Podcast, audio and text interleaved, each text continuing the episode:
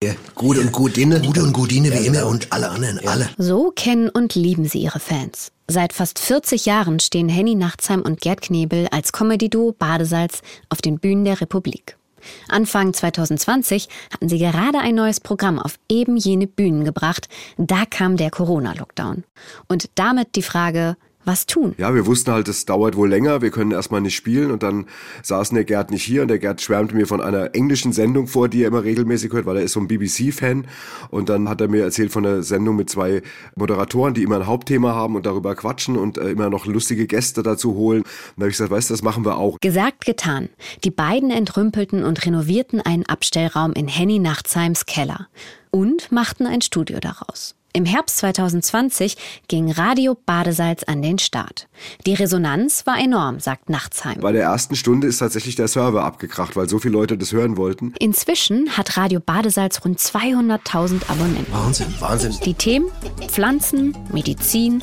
Es gibt Sendungen mit Titeln wie Eine Frau kann nicht jeden Abend ihren Mann umbringen. Oder Berufswunsch ekliger Nachbar.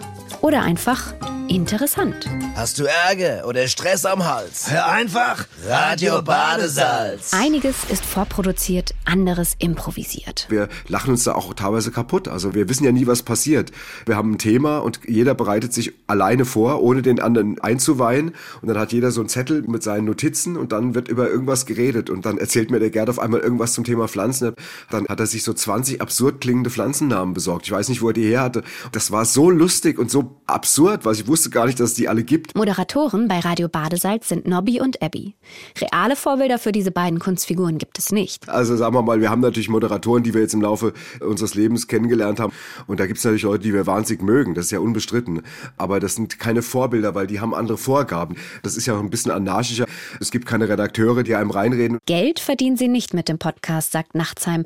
Nur die Kosten für Studio und Technik haben sie wieder rausgeholt. Das sind Element, elementare Sachen, verstehst du? Ja, total. Etwas anderes sei viel wichtiger gewesen im langen Corona-Lockdown der Kultur. Das Radio hat eine Riesenrolle gespielt, weil es uns moralisch irgendwie extremst aufrechterhalten hat. Im März kam ja der Break und dann hieß es, wir können nicht mehr spielen. Und da hatten wir eigentlich normalerweise eine ganze Reihe Auftritte, die dann erstmal immer wieder verschoben worden sind. Und dann haben wir im September das Radio gestartet. Und das war moralisch für uns, aber auch für den Kontakt zu unserem Publikum wirklich die beste Idee, die wir haben konnten. Weil die Leute haben uns auch geschrieben, ja, die haben uns teilweise Fotos geschickt, wo sie vorm Computer sitzen mit der Familie und hören Radio Badesalz. Die Idee, das Ganze als CD rauszubringen, kam von den Fans. Immerhin liefere das Duo jede Woche genug Stoff dafür. Und es geht weiter. Das macht uns ja auch einen Riesenspaß, wenn wir hier donnerstags produzieren und vorher gibt's Kaffee und Kuchen und dann äh, gehen wir alle runter und machen die Sendung und danach wird Pizza bestellt und dann wird irgendwie noch gequatscht und dann werden die ersten Mails dazu gelesen und das ist immer total schön und das ist auch irgendwie ein ganz toll liebgewonnenes Ritual für alle Beteiligten.